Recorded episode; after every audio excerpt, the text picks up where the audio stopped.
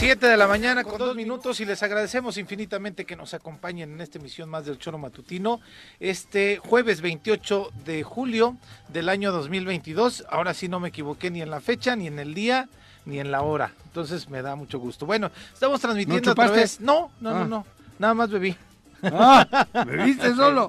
Bueno, Solamente. bueno, síguele. Estamos transmitiendo a través del 103.7 de su FM, en Irradia FM, para todo el estado de Morelos. También una partecita alcanzamos a bañar y llegar a la parte norte del estado de Guerrero, lo cual nos da mucho gusto y saludamos a todos nuestros vecinos del estado de Guerrero. Por Facebook y YouTube, a todo el país, todo el mundo. Ahí nos puede contactar y le agradecemos mucho que nos acompañen en este espacio que también es una tradición para nosotros, para ustedes y radiodesafío.mx, nuestra eh, nuestra app también que puede descargar usted a través del sistema Android. Ahí estamos listos para Mucho poder rollo. comunicarnos y pues, Juanjo, ¿cómo Todos los estás? días te- te- se echan 10 minutos. de rollo, de rollo, de rollo, Ah, pues para recordarle Escúchenos y auditorio. véanos donde se le pegue la gana porque estamos en todas partes. Eso cabrón. sí. Porque joder, es cara la hora tú. Bueno, pues entonces hay que aprovechar los Eso, minutos así. exactamente. Ya, ¿cómo estás? Bien. ¿Qué? Bien. ¿De buen humor?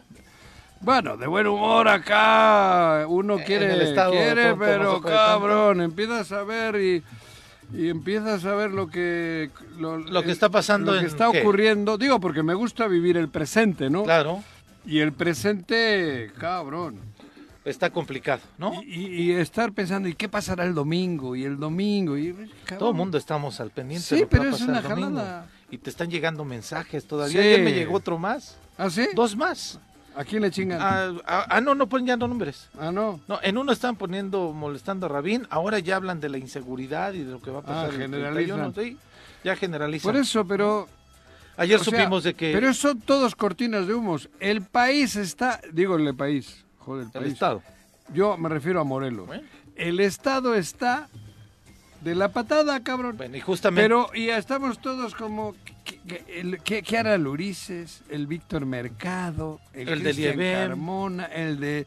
ese ¿Cómo se llama? Eliasín, Eleacín Salgado, ¿cómo se apellida? Salgado de la Paz. Salgado de la Sí, Paz. sí. Y tal. y- Mira, ¿Y qué Carlos hará- Caltenco. hará Carlos ah, cabrón, Caltenco mira. también? Pues Desde bueno, el pollo de no sé dónde, el puente... el- Ah, no, tienes otra entradita Ahora ya tiene güey. otra entradita. Pues le damos de una vez la bienvenida a quien hoy nos acompaña como colaborador, comentarios y etcétera, etcétera. Un hombre de izquierda, amante de la música y el fútbol. Llega desde la tierra temisquense el secretario del Ayuntamiento de Temisco, Carlos Caltenco. Bienvenido. Estimado Carlos, ¿cómo estás? Muy buenos días. Buenos días, Pepe. Buenos días, Juanjo. Carlos, Club de Toby hoy. Se ¿Eh? extraña. ¿a sí, quién? se extraña. Se extraña Viri. Viri tiene dengue. Sí, ya lo sé. Creo que le picó en tu en tu pueblo, en tu Sí, municipio. claro, tenemos ahí un este, dengue de Temisco. un repunte alarmante de dengue. ¿Sí? Normalmente Ah, estaba mira. por Cuentepec, pero Sí. ahora ahí en otros Está en. Cuentepec, eh, la zona, por así decirlo, más preocupante. Ajá. pero también hay algunos brotes en, En el municipio, en la zona urbana. en el centro. Pues ahí está Viri. ¿Hay alguno de esos que dices tú le picó? Este, pues ojalá y se recupere pronto. Sí, ya va, ya no sé va, si ¿eh? sea la que primera vez que le da. No, hace No, dos años, año y medio es que-. Es que tú- conforme te va dando, hay tres serotipos de dengue. Pues eh, y según te va dando, ¿va peor o va mejor? No va peor, porque Ah, se este, tienes altas probabilidades de desarrollar hemorrágico. El hemorrágico. ese es el más grave. peligroso, ¿no? Ajá. Ajá. Pues decíamos, Bere no está en esa condición, ¿no? No. Es un no, dengue no, está, tranquilito. está tranquilo. Pero ahí no, no fumigan, no, no hacen esas campañas de, Sí, sí, en Temisco de... eh, digo, lo que se hicimos puede, con- ¿no? Con mucha anticipación en a- abril y mayo la campaña de descacharrización, que es Ajá. para eliminar los sitios de reproducción del... Donde, donde sueltan la larvita. Exactamente, la larvita. La larvita. Y también eh, se están haciendo ahorita ya campañas de nebulización Ajá. en las diferentes colonias. Esas fumigan. ¿Eh? Son para Sí, es- fumigar. Sí, es, Para- fumi- para es fumigar. fumigación, así se le llama tal cual, Carlos. Ah, es Sí, es ¿no? correcto, sí, es fumigación para matar el vector, que es este mosquito. Tiene un nombre raro, ¿no? El. Aedes aegypti. ¿Eh? ¿Cómo? Aedes aegypti, Aedes aegypti. así se llama. Ah, cabrón. ¿Y también va a las listas o ese no? ¿Eh? ¿No le han puesto las listas de No, Morena? ese no está, no, ese no está. ¿Eh? ¿No? No, Oye, sí, hablando yo de- sí. bueno, no, No, el Aedes. Ah, no, ese no va en las listas. Pues es el único que falta, cabrón. hablando- Porque has metido de todo ahí dentro, tú, Hablan- ¿no? hablando de? Morena, que no es de Morena, Yasmín, eh, la, la exalcaldesa, no es de Morena. Eh, pues tengo entendido que ella se fue al PT, ¿no? Sí, no se inscribió en este proceso tampoco. Creo que no, porque no salió en las en la relación de... Pero casi casi la obligaron salir, a salir, Carlos. Salió la- en esta semana Ajá. a decir que lo del Cerro de Tres Cruces, porque en el Cerro de Tres Cruces lo eh, clausuraron por un tema de riesgo de colapso de estas y salió a decir que es un tema político del ayuntamiento, Un que golpeteo. ellos lo hicieron que bien. es una venganza política. Exacto. ¿Ustedes? Eh, pero digo, ¿qué nos hizo en su conciencia? ¿Qué nos hizo como para que nosotros nos tuviéramos Oye, pero- que vengar? No. eh, de- es ¿Hay una, demanda cuestión- contra ella o contra la alcaldesa de ahora? Ayer escuché algo por ahí, ¿no? No, es, es este, nosotros ya iniciamos... Ah, tuvi- ah. A ver, es que se trata de situaciones de protección civil eh, en donde tienes que cuidar y asegurarte de garantizar la vida de las personas. Claro. Entonces, Por eso se llama y la protección administración civil. pública pues es, es este muy clara. Cuando esas situaciones se presentan, tú tienes que deslindar responsabilidades. Claro. Entonces, Como tenía que haber ocurrido si- con el puente acá, ¿no? Exacto, como tuvo que haber ocurrido con el puente colgante. Claro. ¿no? Eh, lo que nosotros hicimos es lo que corresponde. Detectamos fallas en el proceso constructivo, se encargaron dos dictámenes. Uno primero nos arrojó que el sistema perimetral de muros de contención estaba mal hecho. Eh, se ponen testigos, eso fue en marzo. Se colocan testigos para medir si continuaba habiendo desplazamiento de los muros Moviéndose. moviéndose los muros y en efecto los muros siguen, Siguen a- moviéndose, se quebraron todos los testigos. En cualquier momento para abajo. En cualquier momento se pueden venir para abajo. Entonces eh, se volvió a encargar otro estudio eh, eh, estructural y arrojó las mismas conclusiones. ¿Tiene El arreglo? problema de esa construcción es eh, los muros perimetrales. Están Claro, mal construidos. Los, los de suje- los de, Los de contención. contención. O sea, no es choro, pues. Entonces, ¿qué, qué procede? Deslindar responsabilidades porque si no, entonces nosotros las asumimos. Las Entonces, manos no, es tu pedo, ¿no? ningún tema político ni de venganza. La señora no vigilaron ahí bien el proceso constructivo de, de esa obra. Y en O sí lo caso, vigilaron muy bien. Muy bien, para Muy hacer bien, algo rarito. Entonces, Si Ahorrarse habría que meterle ahí. 10, le metieron 5. Exactamente. Lo vigilaron muy bien. igual se hizo en el caso del edificio municipal, porque también ahí estaba en riesgo la vida de los trabajadores del Claro, ayuntamiento.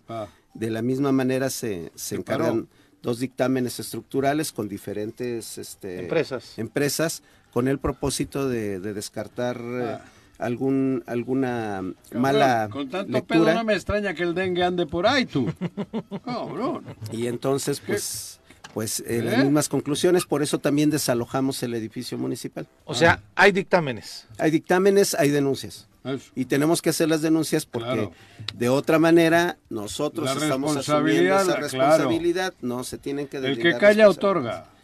Y se exactamente, el- cuando, cuando en la administración pública tú no haces esos señalamientos, tú estás asumiendo Claro. las responsabilidades. Va. Entonces no se trata de ninguna persecución política, señora, asuma las responsabilidades que le corresponden. Bien, ahí está la ¿Señora respuesta qué? del ayuntamiento. Señora Yasmín- exalcaldesa Juana, digo, Yasmín Solano. No, la actual es Juana. Es que también se llama Juana Yasmín Solano. ya. López. Ah, sí, no la arregle. Sí, bueno, la arregló estaba- bien. la No, estabas no, Le alcanzó a la arreglar estabas porque cagando, le estabas metiendo a la comadre en el pedo.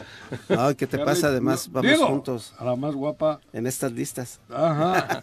Ah, Van ¿sois- juntos también en esta, se inscribieron, Carlos. ¿Son pareja? Sí, vamos, vamos a buscar este eh, ir eh, Para el en representación al ¿Qué Congreso de, distrito de es el de ustedes? ¿Eu? ¿Qué distrito es, el de tres? ustedes? El cuarto distrito. El cuarto distrito, es cierto. Cuarto distrito Tienen que abarca votar desde hasta Temisco Jojutla. hasta Tlaquiltenango. ¿Eu? Tienen que votar hasta Jojutla. Tenemos que votar hasta Jojutla, estamos... Pero fíjate que hay un buen respaldo de la sociedad. Entonces yo no dudo que, que vaya mucho, haya muchos temisquenses que van a ir a votar. la, la guerra sucia, o al menos los señalamientos, casi no están en este distrito, sino todas las observaciones, tanto locales como, eh, digo, interiores de, en Morena como exterior, están focalizadas al primer distrito por la figura de Ulises, quizá. Es, puede ser, pero fíjate que en el caso de, de, de nosotros sí hay por ahí algunos grupos que dicen que no pueden participar autoridades electas o, o, este, servidores públicos se equivocan en la lectura del estatuto. El estatuto dice órganos ejecutivos de dirección. Es decir, ¿Qué son órganos ejecutivos de dirección? La mesa directiva del consejo, de los consejos, tanto el estatal como el nacional, los comités ejecutivos estatales y los comités El órgano. ejecutivos nacionales. Eso es un Pero órgano. esos se van a elegir Claro. en un segundo momento. Sí. ¿sí? Eh, para que cualquiera dele- que resulte electo delegado ante el Congreso Nacional Ah. eh, quisiera participar en eso, sí tiene que dejar el cargo. Pero en este caso, ¿Tú como qué delegado del opinas, Congreso, en no, general, porque Carlitos? son Tú que eres morena. este, delegados de un órgano deliberativo. Ok. Este, Nos han metido a todos, digo, es, es un movimiento muy inteligente, ¿no? Porque Toda la sociedad. toda la sociedad está involucrada en algo ahí. interno de ustedes. Digo de ustedes porque yo no soy, yo no milito en ningún partido, simpatizo. es que eh, Pero dentro, met- ¿qué? dentro de los debates y discursos, Pero qué jodida está la oposición, que hasta la oposición está Está- involucrada en la elección interna de, Completamente de Morena, ¿no? pues es que el Yo presidente, sé que hasta ellos están mandando gente a votar el domingo. con todo respeto, el presidente está, eh, digo, por conducto de Mario Delgado, está tomando una decisión trascendental. Quienes, hem- quienes nos dan ¿Qui- por leer Mario realmente qué? a los teóricos de la izquierda, hay un concepto que se llama hegemonía. Sí. Y lo que está aspirando a construirse en este momento con un Morena muy fortalecido es hegemonía. Una ¿Ese política. fortalecimiento de hoy no va a ser la debilidad de mañana? No, no, no, no, no. Digo, Sí, no nos. ¿no? No. No Por le va a pasar como Yo le decía razón. aquí, yo decía otro. Por, ¿por por una qué? sencilla ¿No le va a pasar al- como el PRD con Galloso? No, tampoco. ¿Por qué? Porque los ¿Por congresos, decreto? los congresos, los consejos, eh, los congresos estatal y Pero yo hablo de Morena, de Mo- Morelos, eso. ¿eh? Pero yo hablo del con- congreso de Morena. Sí, sí. Los congresos de Morena, los co- tanto estatal como como nacional y el consejo estatal, que es lo que vamos a elegir el domingo. Sí.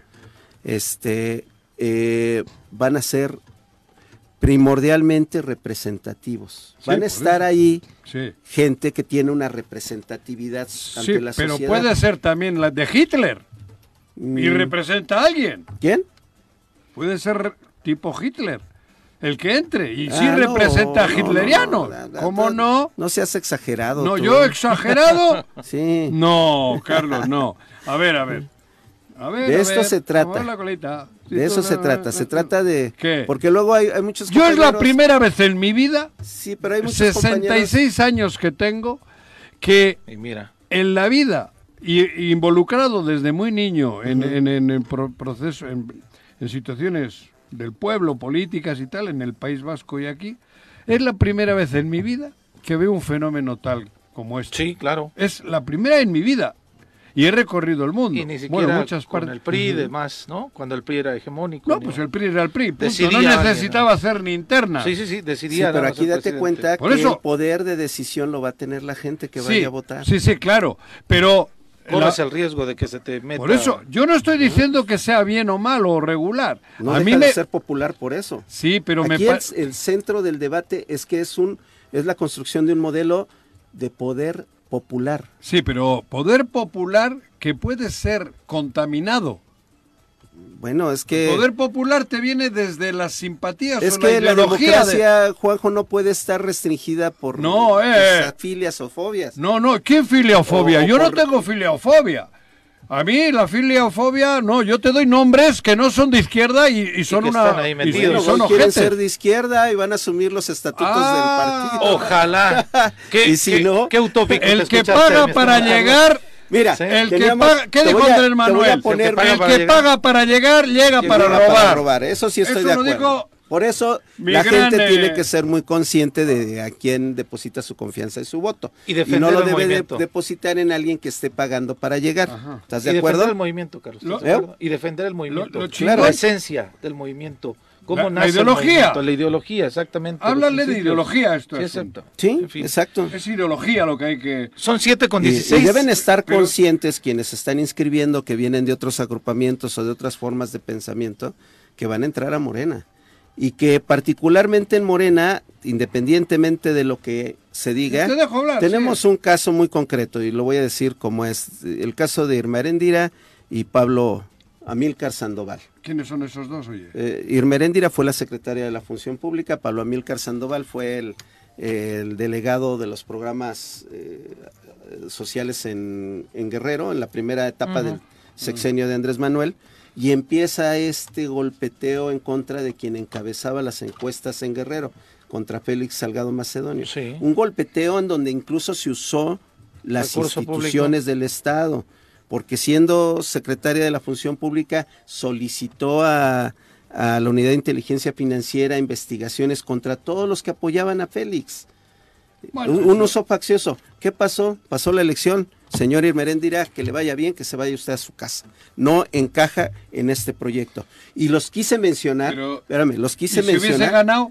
Los quise ¿Su mencionar. trama? No, no ganó. ¿Y si hubiese los ganado? quise- Los hubiera, ya sé que no existe, los- pero... lo quise mencionar porque son eran compañeros que, que pertenecen a un ala radical de izquierda dentro de Morena. Ah, bueno, no sé quiénes son. ¿sí?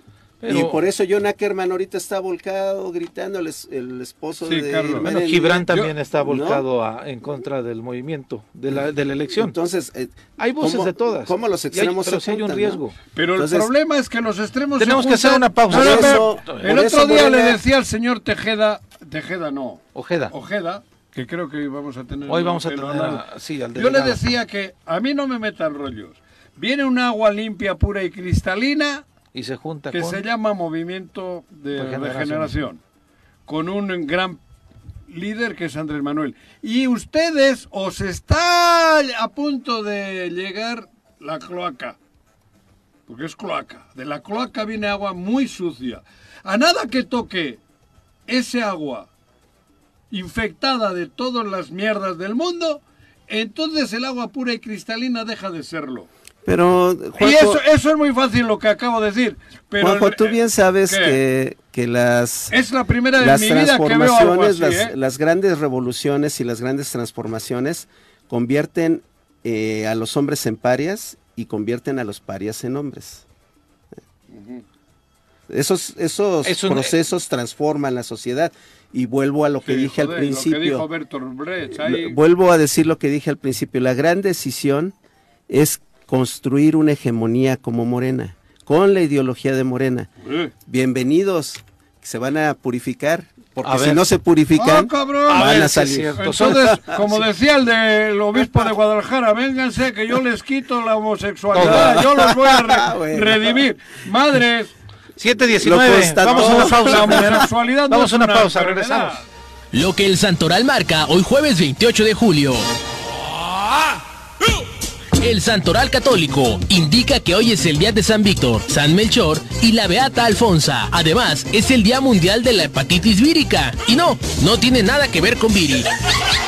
Esta es una infección que produce una inflamación aguda en el hígado. Además, un día como hoy, pero de 1859, en Veracruz, el presidente Benito Juárez promulga la ley orgánica del registro civil. Por hoy es todo lo que el calendario marca. Te deseamos un excelente viernes chiquito.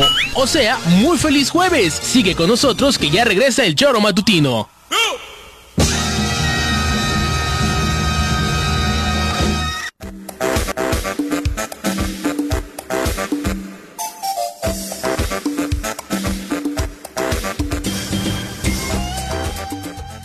Siete con 24 y vamos a información de Nacional. No pongas si no quieres en el Las nacionales, en el choro vienen las nacionales que dice Reforma, Crónica y el Milenio, que dice el Excelsior, Jornada Universal. ¿Qué pasa por aquí? Juanjo. ¿Qué pasa por allá? ¿Qué pasa por aquí? Juanjo. ¿Qué pasa por allá? Si hasta los saben. Bueno, al menos. lo Los que- del choro lo saben, lo saben, y Pues- si no lo inventan. No, no, normalmente Ah, lo ¿cómo sabemos. no? Este equipo. Luego joder. nos dicen que inventamos Mm, cosas y, y les ganamos ahí la Ajá. nota a varios, pero en fin, Sí. el día... ¿Cómo les arde, eh? Él sí, bastante. Ota, cabrón. Bueno, el día de ayer Andrés Manuel López Obrador celebró que los homicidios dolosos disminuyeron en un 3.1% en el 2001 respecto a las cifras del 2020. Sin embargo, en estados como Zacatecas, Sonora, Morelos, Michoacán y Baja California se incrementaron. Solamente en el estado de Morelos en el 2020 fueron registrados 988 asesinatos, mientras que en el 2021 ascendieron a 198. En Morelos. Exactamente, una diferencia de 210 crímenes extra, un incremento del 21.3% de acuerdo a datos del Pero- INEGI. Sí, sí. A nivel nacional, bien, o sea, parece que vamos en un índice interesante, ¿no?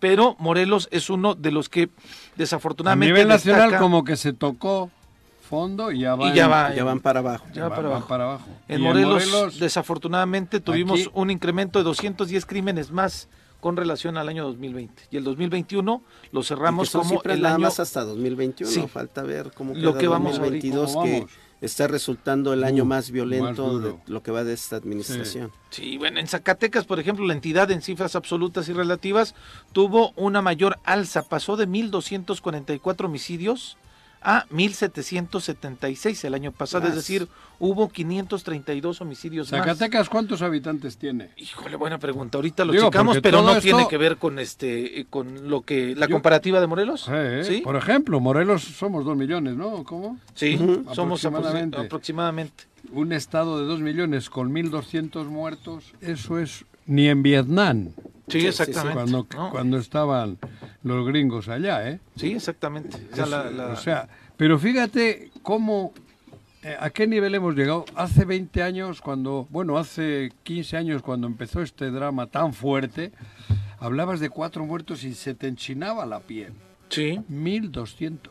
Mira, solamente Y no a- pasa nada. el Lo, lo he escuchado capital. como si hubieses dado el resultado del América No, Chivas. pero es que es terrible, Juan. Por eso, El tema es uno solo. El momento en el que el Estado mexicano pierde el control del crimen organizado, Claro. ahí es cuando se Y fragmenta. tiene se nombre y apellido. Y es cuando el presidente Sí. de la República ha establecido claramente que Rosa Felipe Isela no se parece nada a Genaro García Luna. Por ¿No? supuesto, que no hay calidad en el sentido de... de la comparación. Rosa Rosa Isela tiene toda la tenido- preparación Y nunca ha habido un señalamiento de ella, o sea, en contra de ella, vin- con de relación a la vinculación. vinculación al, al crimen organizado. Y de Genaro García Luna sí, y este Joder, fue donde Genaro.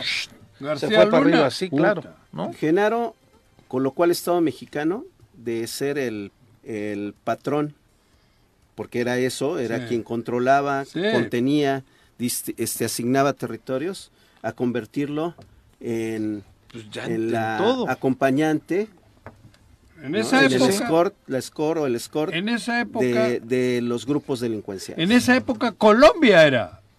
¿No se acuerda que Sí, hablábamos todos de Colombia? ¿Sí? Este, con que el- que con era el- un pedo con este, con Un el- estado fracturado, un narcoestado. con, Con Pablo, con Pablo Pablo, Escobar. Escobar. Gaviria. y luego los, que con incluso había llegado al. Y, Congreso. y del aquí, aquí decían, México pasa, Es por México nada más, pasan. no pasa nada. Y en Colombia era una guerra, una, un Terrible. jodidísimo, que bueno, Narcobombas. todavía está el problema, pero aquello fue terrible. Y hablábamos de Colombia y de Estados Unidos, porque consumía Estados Unidos, producía, tras, pa- tra- pasaban por México, y, pero decían que México no tenía, no, no estábamos jodidos.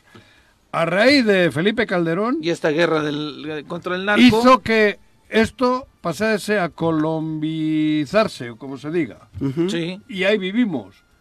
Allí de alguna manera parece que ha ido dándole respuesta desde el aparato político a la, a, a la violencia tan brutal. No sé, Es porque que ya es tanto aquí que lo de Colombia ya pasó a, pe- a pecata minuta. Pasó muy soterrado, pero o muy, este, sí, ba- bastante discreto, pero en los primeros dos años con la unidad de inteligencia financiera se les, se les afectó. Se les ha estado Claro. eh, pregando ah, donde se les duele. agarró Claro. en el tema que más les duele, que era a sus operadores ¿Y financieros. quién ha ganado en Colombia las elecciones ahora? La izquierda. La izquierda. izquierda. Fíjate la evolución, ¿no? Sí, sí, sí. De Colombia, estoy hablando, eh, o sea, en aquel entonces la- la- la- la- los neoliberales tenían el control absoluto. Todo, toda América Latina, con excepción de cuatro o cinco países, eh, ya se alineados. de rojo. Claro. Ah, bueno, ahora. Sí. Ah, yo pensé que Chile Hay una gran oleada de la izquierda en América Chile. Latina. Cosa contraria a lo que está ocurriendo en Europa. En Europa está una oleada de la la derecha, de la, Claro. extrema derecha además. Sí, ¿no? creciendo la Neonazis. ultraderecha. Neonazis. Sí, neonazis. Pero finalmente en América Latina sucede esta gran oleada y además con gobiernos democráticos, muchos de ellos muy capaces, Sí. Sí, desde luego. ¿no? Bueno, aquí lo que lo que hay que destacar es que es en esta administración, ¿no? Y mucha gente ha estado señalando que en esta administración, la de Morelos, hablo específicamente, se tiene que replantear si se tiene que este pues mejorar y poner atención en la estrategia de seguridad pública. Con Víctor aquí. Mercado se arregla este pedo, güey. No, hombre. Sí. ¿Y a quién traerá? A Cristian Carmona, güey. Ahí en seguridad Oh, pública. Claro. No, hombre. Hay que revisar esas facturas Ese- porque ese es el que- principal promotor. ¡Claro! Ah, ¿Sí? ¿Te das cuenta? A ver si no Siempre- me cobran de cocaburra, güey. Hablamos de turismo y sale, Juanjo. Hablamos de. Claro. y sale. Y, y, y- Chequen esas facturas, ¿eh? a mí se me hace que entran Chéquenle. por fuera. Y bueno, la otra. Chéquenmela. El, otro tema a nivel nacional fue que ayer- el día de ayer estudiantes de medicina y trabajadores del sector de salud realizaron este miércoles una marcha en la Ciudad de México para exigir un servicio social seguro tras el alza de la violencia contra los médicos en el país que ha cobrado la vida de varios profesionistas. Médicos pasantes, internos y residentes acompañados de colectivos del mismo sector se dieron cita en el Monumento de la Revolución para marchar rumbo al Zócalo Capitalino y recordar a sus colegas víctimas de la violencia. Vestidos con batas blancas y portando car- carteles y pancartas, los integrantes de la marcha pasaron lista de los nombres de sus compañeros médicos fallecidos, quienes en su mayoría fueron asesinados mientras realizaban su servicio social en alguna parte del país. La Asociación Mexicana de Médicos en Formación encabezó la marcha con destino al Zócalo junto con la Asamblea Mexicana de Médicos Pasantes de Servicio Social, el colectivo Médicos en Formación y varios estudiantes más se sumaron exigiendo a las autoridades justicia por sus compañeros asesinados. Y esto se da en el contexto del anuncio del presidente en donde dice que va a recibir a médicos cubanos, Curiosamente, ¿no? O sea, yo, yo digo, no, no hay que negar que sí existe una situación de inseguridad recientemente. Pero es generalizada, una, no es Es particular. generalizada, exactamente, ¿no? Pero se da curiosamente en el marco en donde el presidente anuncia que ya se están recibiendo algunos médicos cubanos, porque hay que decirlo así, el martes de la semana pasada, de las 17 mil plazas que sacó la federación para que se inscribieran médicos y médicas de México, Doc- ah. solamente respondieron el cua- 32, 30 y tantos por ciento de médicos y hay un montón de plazas que todavía quedaron vacantes y que no correspondieron Es a que esta es como convocatoria. Y, y hay que llamarnos la atención como sociedad qué tipo de profesionistas estamos formando, poco solidarios, ojo, Porque esa es vocacional. eso es sí. vocación. O sea, Exacto. y es una cuestión, yo tengo dos hermanos médicos y, y fueron a hacer su servicio, uno andaba allá en, Es que, por en eso, Piedras Negras pero y el otro muchos- andaba, la otra andaba en, San José de Palas, acá en Pero hay la mucha gente, Huautla. hay Ah, mucha sí. gente Entonces- que, que tiene capacidad de estudiar. Entonces, ellos no tienen vocación, son listos, son muy buenos. y no entonces que sean dicen, ¿dónde voy a...? Claro, pero ven la medicina también como un nicho de negocio. De negocio principalmente. Entonces Juanjo. se hacen médicos, pueden llegar a ser hasta buenos y ganar mucho dinero, pero eso no es vocación. La medicina creo que tiene que ser para el que yo no puedo ser médico, veo una jeringa y me cago. Y con todo respeto, no tiene ninguna justificación oponerse a la contratación de otros médicos ah, no, por- a eso me que refiero. quieren venir a trabajar y que no tienen inconveniente en ir a donde no quieren ir nuestros Es que médicos son mexicanos, vocacionales. Así es. ¿no? Yo, claro. Al contrario, yo creo que cualquiera que Como la- cuestione eso como los- debería como la hacer un, un autoexamen de conciencia, perdón, Juan. como las religiones, ¿no? Sí. En las religiones Claro. puede haber espiritualidad y mercantilismo. Exacto. En la espiritualidad, pues pueden ir a África y a cualquier lado porque van a eso, ¿no? A, Sí, en vocación. plan espiritual, pero en, el, en, en las religiones hay mucho negocio. También. Y si el 10% es espiritual y de vocación, los otros es mercantilismo puro, Así como en medicina. Fíjate, Entonces, si vienen gente con vocación de otros países que se quieren meter en las sierras y por ahí, joder, que vayan, que vayan estos que luego se dedican a arreglar las tetas, a ca- carrocería y pintura de las mujeres, que vayan. Digo, de verdad. Yo no estoy en contra de eso, pero que no critiquen que vengan de fuera para ir a lugares inhóspitos donde no quieren ir los que no son, ¿cómo se dice? De, de- de- médicos de Médicos. vocación. De vocación. De vocación, fíjate. La convocatoria Que original. respeto a los otros, ¿eh? Sí, Sí. pero la convocatoria original era de 13.766 plazas. Pasó a 14.323 debido a que el INSABI aumentó el número de plazas. De estas 14.000, solamente 6.963 tuvieron una postulación. Y en tanto, Quedaron- 7.360 Virgen- no nada. tienen vacantes. No tienen, vacantes. no tienen alguien que Na- haya nadie- querido na- estar ahí. Por ¿no? eso... El mayor, el mayor número Es de que ahora dime cuánto van a ganar y te diré por qué. Sí, claro. Dime cuánto van a ganar esos hombres y mujeres que se van a meter Había... a, a trabajar. A que, a Pero que- creo que no estaba mal, ¿eh? Eso- No. Bueno, pero mal. No, no, a ver. Ah, bueno, no, obviamente, o- mal. Para el. Por el- la cuestión aspiracionista, que Eso ya se los dijo el presidente. Claro. Es un No, tema de digo- aspiracionismo.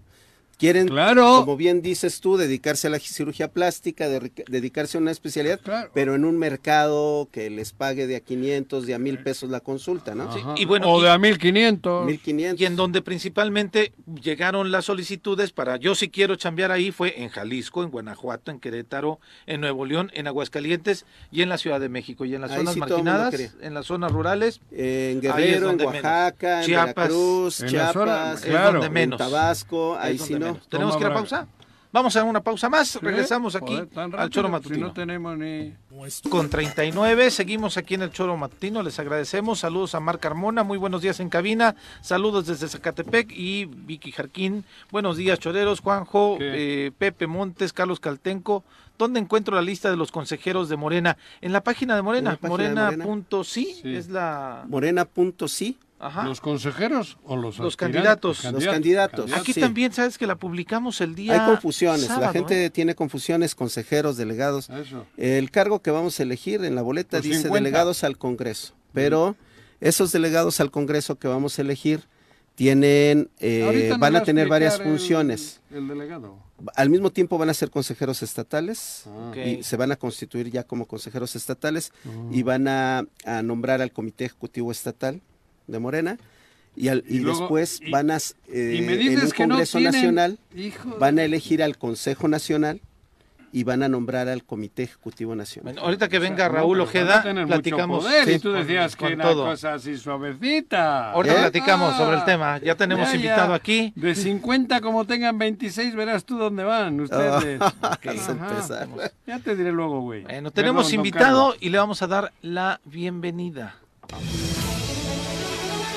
Muy buenos días amigas y amigos del Choro Matutino. En días pasados la Cruz Roja anunció el inicio de la campaña de recolección de recursos Negocios con Causa, que involucrará de manera directa a empresarios. En palabras de su delegado estatal, la iniciativa busca que los empresarios elaboren un producto específico o participen con uno de sus menús y destinar el importe de su venta en su totalidad o de forma parcial a la colecta de recursos que siempre hace falta a esta noble institución. Para conocer más del tema, regresamos a la cabina con los choreros, pues ya se encuentra con nosotros José Luis Alquicira, delegado de la Cruz Roja en Morelos. Bienvenido. José Luis, muy buenos días, bienvenido. Bien, Buenos días, Juanjo, Carlos, muchas gracias por Buenos la días. José Luis. Hace rato hablábamos de la, voca- la, la vocación que hay que tener para el mundo de la, De la de medicina. medicina. medicina. Y Cruz Roja creo que es uno de los lugares donde más se remarca eso, ¿no? Para nosotros, Juanjo, eh, no es un trabajo, fíjate, es una misión de vida. Vocación, Y, y he para todos los voluntarios, ¿no? Médicos, enfermeras, paramédicos, pues es una misión de vida. eh, estar en un lugar donde nadie de nosotros quisiéramos estar, en los momentos más difíciles de la vida de las personas, desastres, accidentes, enfermedades, sí, efectivamente es una vocación como, como el maestro, como el abogado, ¿no? Eh, y estoy muy contento de estar en esta Ay, misión de vida. ¿eh? último como que se ¿Eh? me Como que no sitio, tanto. Sí, Hay no, algunos- sí, sí. Hay algunos. Este, Tan es así que tienen un cuerpo de voluntariado este, bastante amplio. Sí, tenemos alrededor de 2.000 voluntarios en el estado de Morelos eh, que están dispuestos a ayudar, no solamente como paramédicos o enfermeras o, o doctores, sino también administrativos, ingenieros, creativos, gente de comunicación. Este, cualquier persona puede poner su voluntad para ayudar en un proyecto, en una idea, en una causa, ¿Cómo está la salud de la Cruz Roja en Morelos?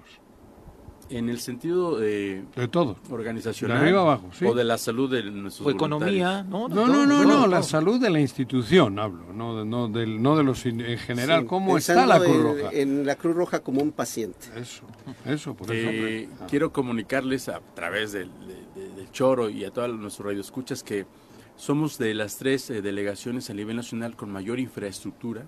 ¿Qué tal? Y Morelos, siendo un estado chiquito, tenemos tres delegaciones, Ojutla, Cuautla y Cuernavaca, ha innovado, ha incursionado en el desarrollo organizacional desde hace cuatro años y medio.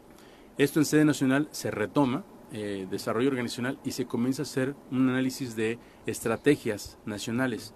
De hacia dónde tiene que ir la Cruz Roja, qué se tiene que hacer y qué no se tiene que hacer, porque no estamos para ponerle, digamos, chambritas a los gorriones en tiempos de frío, sino tenemos específicamente misiones en desastres, en accidentes, en prevención, que tenemos que delimitar la acción de la Cruz Roja. Entonces, la Cruz Roja en Morelos es una Cruz Roja que no depende de los donativos, digamos, directamente de los gobiernos, nunca lo ha hecho, gracias a las unidades productivas que hay en el Estado y que se generaron desde hace 50 años, ¿no? Por ejemplo, el Hospital Henry Dunant es nuestro principal benefactor. Las áreas de banco de sangre, de escuela de enfermería, las mismas áreas de urgencias, el área de fisioterapia y rehabilitación, son eh, unidades productivas que nos ayudan a tener una economía sana, una infraestructura fuerte y los recursos para poder salvar vidas, que son los equipos de, rescate eh, eh, vertical, de rescate vehicular. Eh, realmente tenemos una institución muy fuerte en Morelos, gente muy, muy, muy valiosa, digamos de los 200 elementos de élite de rescate de los grupos USAR, Unit Search and Rescue, eh, 22 son de Morelos, ¿no? Y de esos 22, dos son jefes de y líderes de estos equipos, ¿no? A nivel nacional. Entonces tenemos una Cruz Roja muy fuerte, gente muy capacitada y una estructura que no necesita, digamos, eh, estar atrás de los gobiernos extendiendo la mano, como lo ha sido en años anteriores en muchos estados. Aquí somos autosustentables, siempre lo hemos sido. Pero también, eh, pues invitamos a la sociedad para que se sume a nuestras causas, ¿no? Hoy ya la colecta no es de ir bote con bote, persona por persona, sino generar estos proyectos de alianza con socios benefactores que nosotros les llamamos para que se sumen, ¿no? A poder ayudar a la población. Ver, José Luis, hay bueno. mucha, perdón, No, es que no, traigo mucha gente que dice, puta, vas a la Cruz Roja y te cobran, cabrón. La Cruz Roja no es, la Cruz necesita recursos. Se rompe a alguien un dedo, van a la Cruz Roja. Radiografía tiene un costo.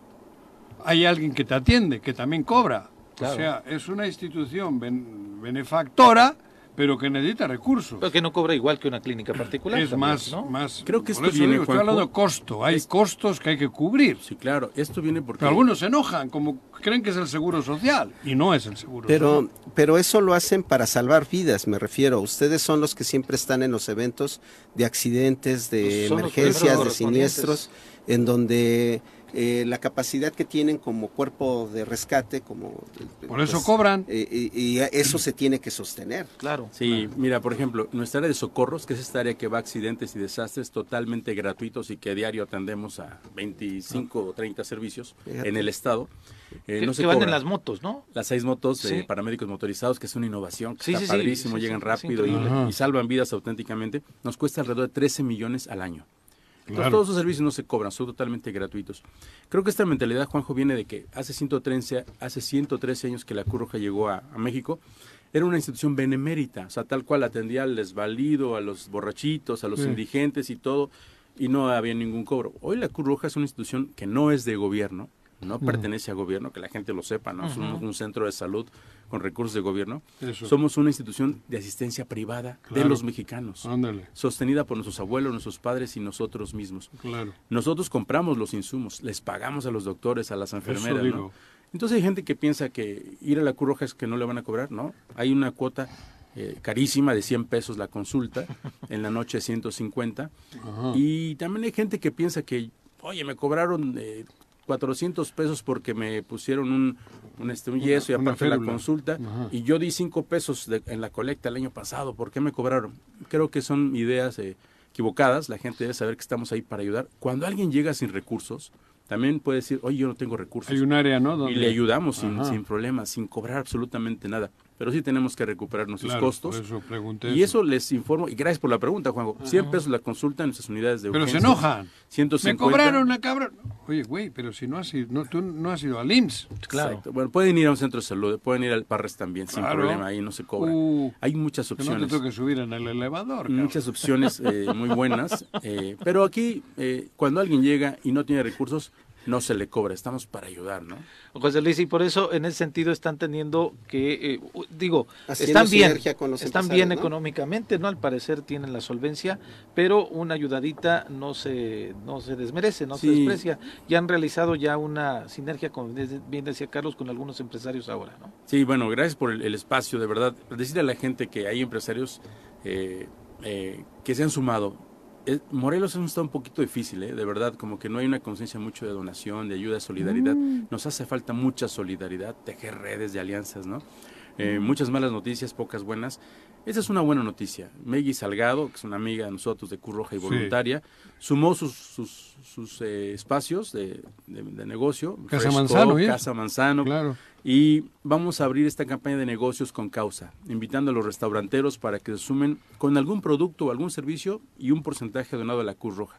También restaurante Savoy. Si llevas votantes te dan 400 pe- Ah, no, eso es otro No, tema, ese es otro Perdón, tema, Perdón, perdón, perdón. No, José todavía Luis, no, no, perdón, ese es otro tema. Aquí estamos hablando de...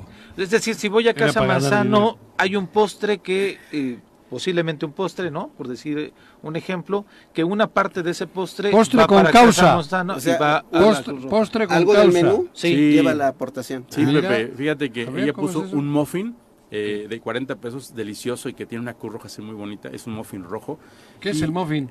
Como un panquecito. Ah, de, sí, sí, un pan dulce. panquecito, un- sí. ajá, en. Fresh Ah, a ahí en este en Casa Manzano, cuesta te- 40 pesos. Eso es íntegro donado O sea, para la Cruz Roja. Ah, los 40 Pides pesos el muffin para tu cafecito y tal, y esos 40 pesos que pagas en la carta van luego para Cruz Roja. Ellos los donan íntegro a la Cruz Hay Roja. que comer esos muffin, cabrón. Sí, también en el Savoy el pan francés, íntegro para la Cruz Roja. En Casa Ah. Tical, un porcentaje de chile relleno para la Cruz Roja. Tikal es de... De Graciela, ¿no? De Graciela, Sí, sí, cabrón. sí. Chile relleno de ayuda. Sí, son gente que está ayudando. También ¿Quiénes te ayudan? Nuestro amigo Así, con nombre y apellido. ¿Quiénes son esas tres casas o hay más? este Casa Manzano, Cop, Savoy, Casa Manzano es de Megui Salgado. Sí. Casa Tical.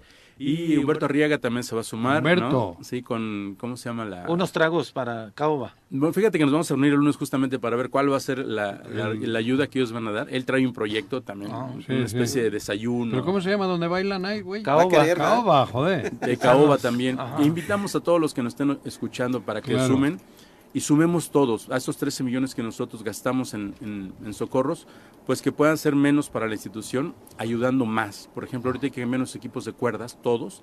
eh, los, los winch, los estarneses, todo lo que se ocupa para sacar a alguien de una barranca, pues se va Ah. desgastando, ¿no? Al rap, al ra- Ra- bajada rapel y todo eso. Este, son 300 mil pesos de los equipos que tenemos que, que comprar, pero no tengo duda que con esta gente solidaria, socios benefactores, gente que siga sumando, podemos seguir ayudando a la Cruz Roja Sí, y a la además, gente que lo perdón, necesita. no es lo que además se logre eh, económicamente, el impacto, lo, lo positivo de, de- de que haya gente, así, lo causa. contamina positivamente a la sociedad. Red de amigos que estemos Eso. ayudando voluntariamente. Saber que ellos y gente ayudan. buena que hay en Morelos. ¿no? Bueno, entonces el llamado no nada más es que vayamos a consumir aquí, sino que más empresarios se sumen a esta Eso digo. a este que se esfuerzo, sumen, que ¿no? se acerquen con nosotros, que nos busquen, este, que se contacten con nosotros para poder ese- hacer esta red, de- no solamente de, de negocios con causa, sino también de ideas que nos ayuden a, a llevar campañas a la sociedad, a las comunidades vulnerables.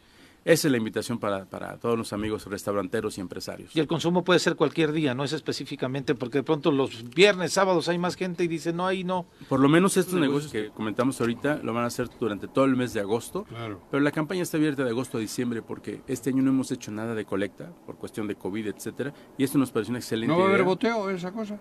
No, no, no. ¿Ah, no? No, no, vamos a evitar esa, esa situación. A nivel ¿no? nacional no va a haber...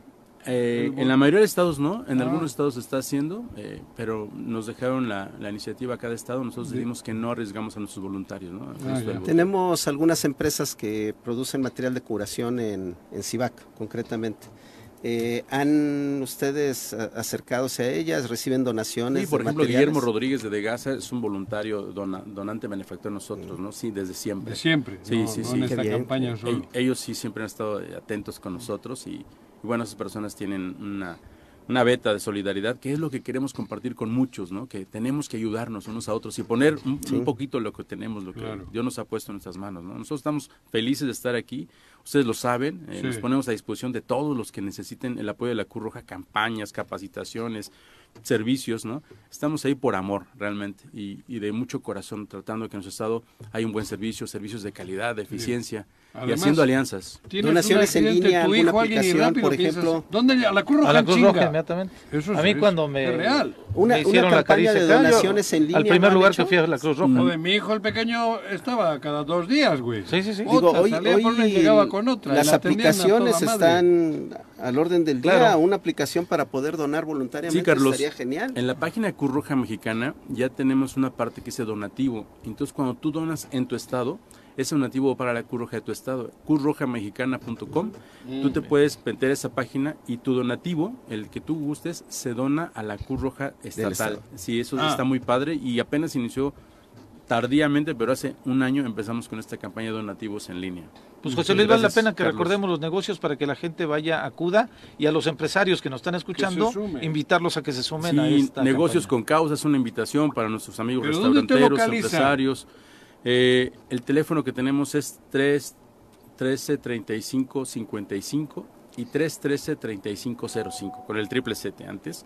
Ahí pueden eh, llamarnos eh, y también en la página de Facebook de Cruz Roja Mexicana Delegación Morelos. Ahí pueden mandarnos un mensaje para contactarnos directamente.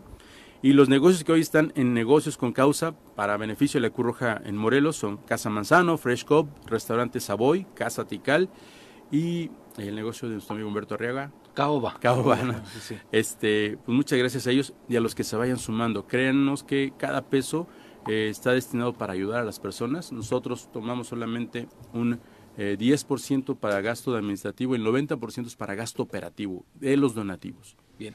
Pues éxito, éxito en esta campaña. Muchas gracias. Vamos a hacer una pausa. Ya está aquí con nosotros Raúl Ojeda Subieta, él es el delegado de en Morelos y vamos a tener una amplia charla sobre el proceso electoral que se viene este domingo. Así que no se vaya, no se despegue. Seguimos aquí en el Choro Matutino. Gracias por la 7 con 59. Les agradecemos que sigan con nosotros. Desde luego ya tenemos aquí al delegado de Morena, presidente de Morena en el estado de Morelos. Pero antes tenemos algo eh, en la producción.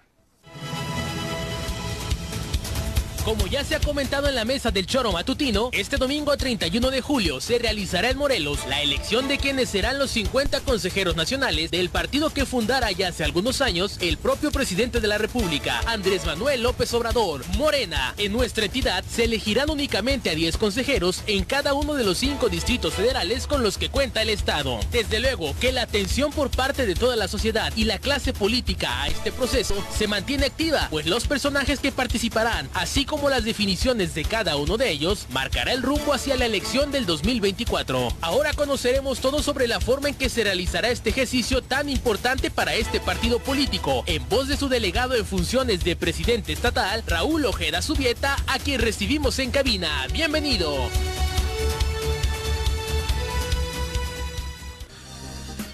Adelante, delegado, como te sientas cómodo. Bienvenido para empezar. Muchísimas gracias, gracias por invitarme aquí al Soro Matutino, que recuerdo fue el primer medio que me entrevistó, no de manera presencial.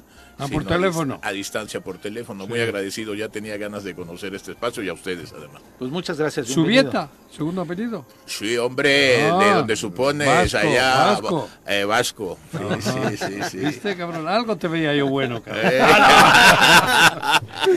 Delegado, como bien decía Juanjo al inicio del programa, todo el país, todo el estado está en el tema, en el centro del debate, la elección, el ejercicio que se tendrá el 31. Eh, Desde, luego para eso eh, quisimos que, vinieras, para hablar de las cuestiones técnicas, pero también desde el contexto político, que hay eh, mucha efervescencia alrededor y debido al interés también de muchas quejas que hay de la ciudadanía con relación a cómo se está dando este proceso. La primera pregunta es, realmente va a fortalecer a Morena el abrirlo completamente donde se pudo inscribir cualquiera?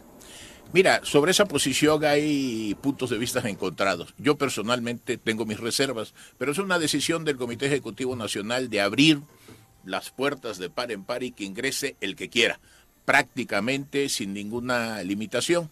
Yo eh, insistiría, tengo mis reservas y más aún también a la hora de la selección de quienes pueden ser elegibles o ser representantes en el Consejo Político Estatal, congresista en el Consejo Político Nacional y en función de los resultados eh, que tenga cada estado poder ser postulado a presidente del partido. Pero es una realidad que la convocatoria lo permite, lo prevé y la propuesta del amigo de ustedes, ahora me acaban de decir que aquí ha estado en todas las fases en que ha competido en el 2000, 2006, el 2018 Andrés Manuel López Obrador. Eh, este, él tiene la visión de que el partido debe abrirse a la gente y que los riesgos eh, son visibles, pero eh, vale la pena en función de una apertura democrática total. Y sobre esa base, en el comité estatal simplemente nos hemos limitado a acatar las instrucciones del Comité Ejecutivo Nacional, donde nos señala cuáles son nuestras responsabilidades, que es la de coordinar eh, que se en los cabeceras distritales se pongan las mesas de votación, que esté las condiciones eh, más eh, seguras para que se pueda ejercer libremente el voto. No cabe duda que Andrés Manuel es un genio. Y lo, lo digo porque un gran creo- estratega. es- está todo el país, todo el país hoy metido en la elección de Morena.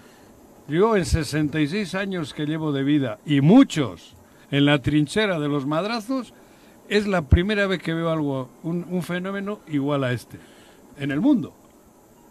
Sí, lo Vemos- comparto. es, es increíble. Todo el país está involucrado en la elección de, de- de- Este domingo. de un partido. O sea, es algo increíble. Pero Hasta la oposición. no, no, todo el país. Todo el país. No, es que Bueno, muchos de la oposición se están metiendo para ver pero, si se cuelan por pero la ahí da- pero ahí es donde a mí, y el otro día por teléfono lo comentabas, me da miedito. Me da miedito. El abrir de esta manera, el día que no esté Andrés Manuel, me parece a mí que puede haber un pedo. Él Digo, hablo por el gran liderazgo que tiene y la... la- la- el día que el no esté instrumento Andrés que Manuel, construyó. esto creo que puede ser peligroso porque van a filtrar, van a infiltrarse gente que ideológicamente nada tiene que ver con la izquierda. Es, es el reclamo generalizado en el país, pero la visión de Andrés va en ese sentido, de tener un partido eh, tan fortalecido con la gente que sea permanente, que no esté ligado exclusivamente a su presencia, sino que pueda permanecer al futuro, con los riesgos inherentes, los que, Que se tú has señalado, ¿no? Este, yo ¿No? recordé ayer que estábamos en el ejercicio de, ya sabes, las quejas recurrentes de que si hay movilización, que si se juntaron los camiones de una ruta, que si va a haber dinero.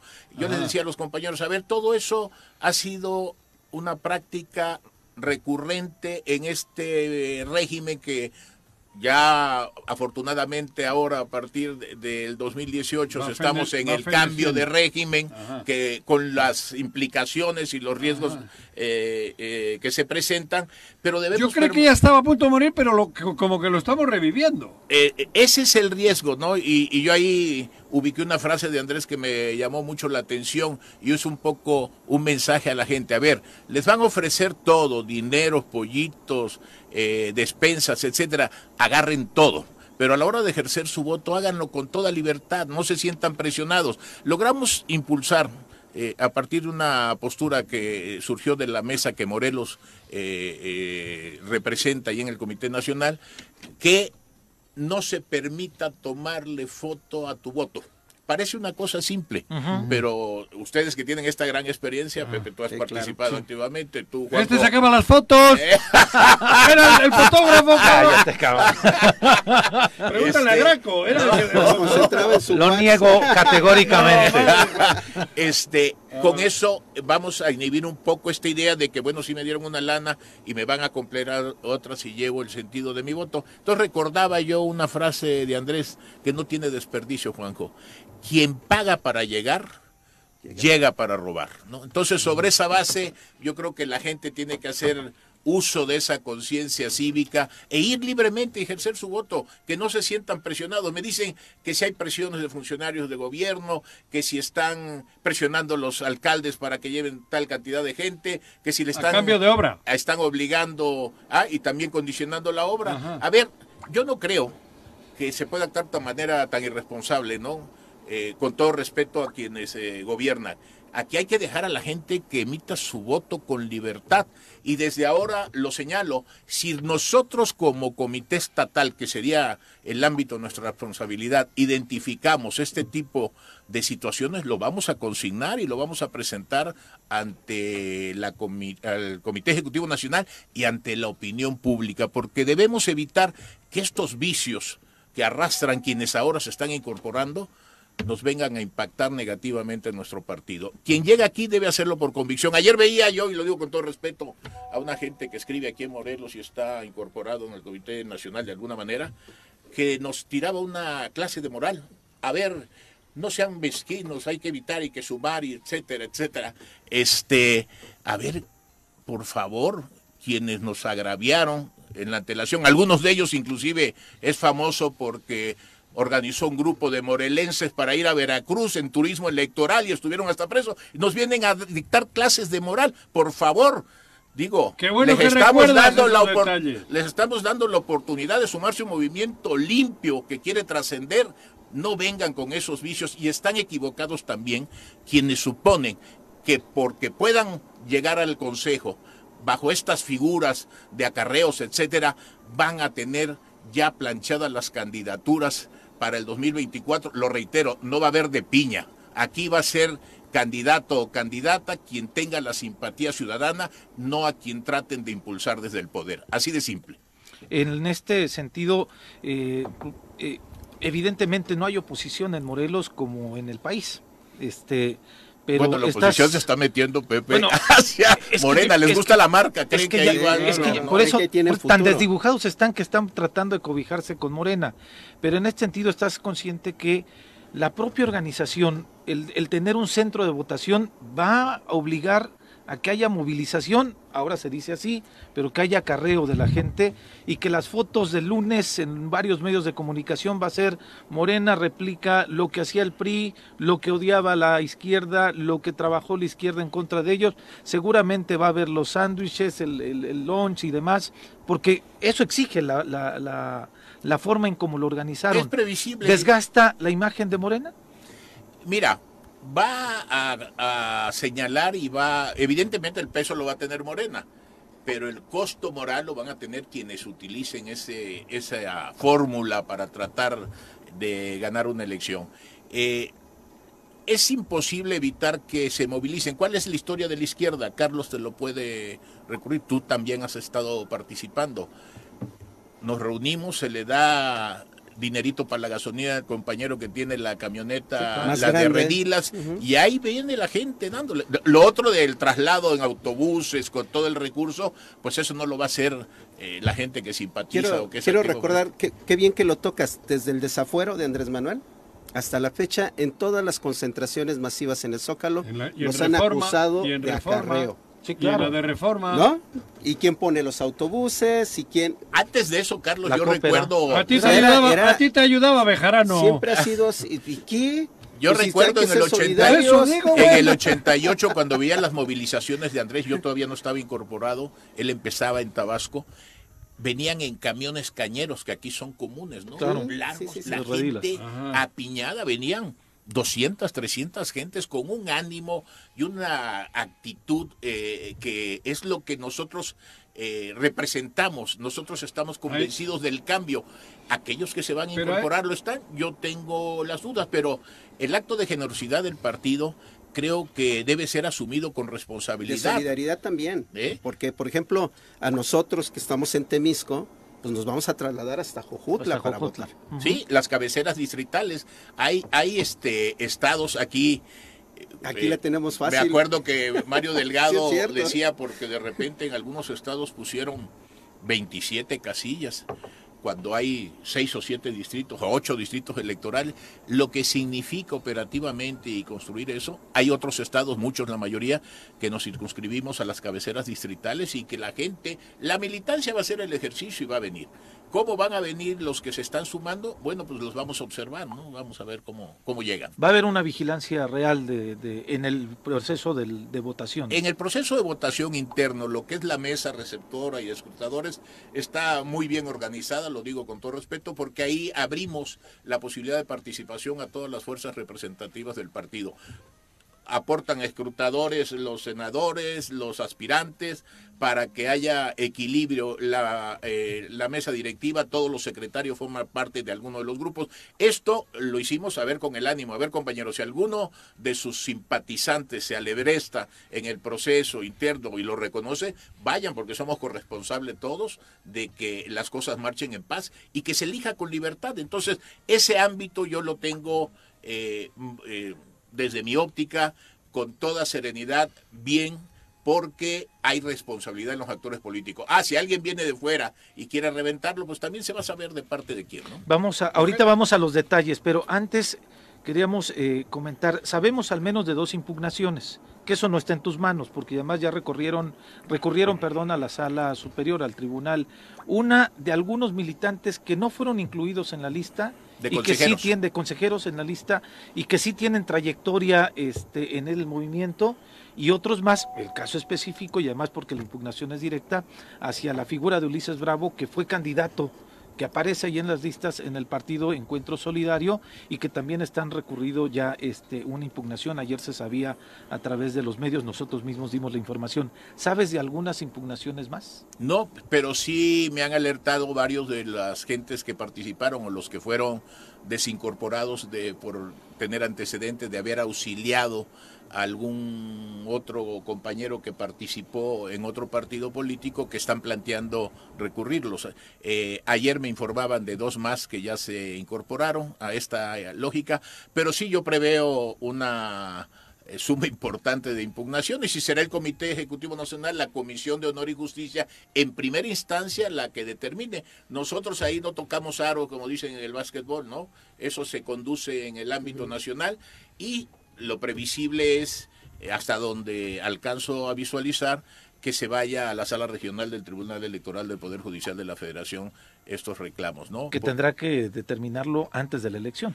no necesariamente, me dicen los juristas que conocen el tema, que no necesariamente, pero sí el Comité Nacional tomó una determinación última, ya no se tomará posesión en el caso del Comité Ejecutivo Locales, los comités ejecutivos locales, no es privativo para Morelos, el día 8, sino se irá hasta el 15, seguramente para dar tiempo a la revisión de todas las impugnaciones y todo lo que en el proceso haya surgido.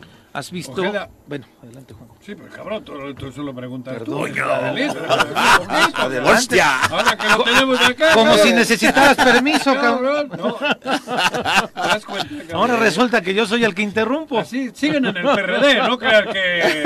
¿Cuál PRD, cabrón? Ya no existe. Venga, adelante. Para empezar, Cuando- bajado ese balón. ¿eh? Ya no existe, cabrón. Sí están estos ojetes en PRD. Ese, ese sí sabe ya.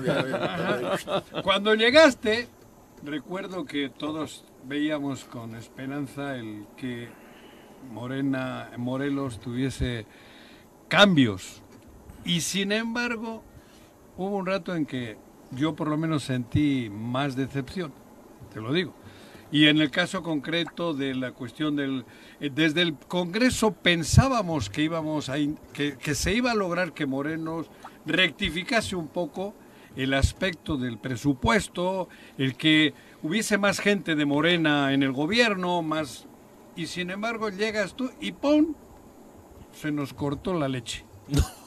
Sí, ¿eh? Bueno, digo, te lo digo mi... No, no, no acepto, digo es, es eh, cariño, absolutamente ¿eh? legítimo tu posición. Juanjo, y además viniendo de ti, Ajá. que es este, absolutamente honesta eh, la crítica. Nosotros lo que hicimos en primera instancia es tratar de reordenar y reagrupar la dispersión que existía en el partido con los grupos que eh, perdían de vista que más allá de aspiraciones legítimas, tendríamos que buscar la cohesión interna para poder enfrentar, por ejemplo, este reto inmediato.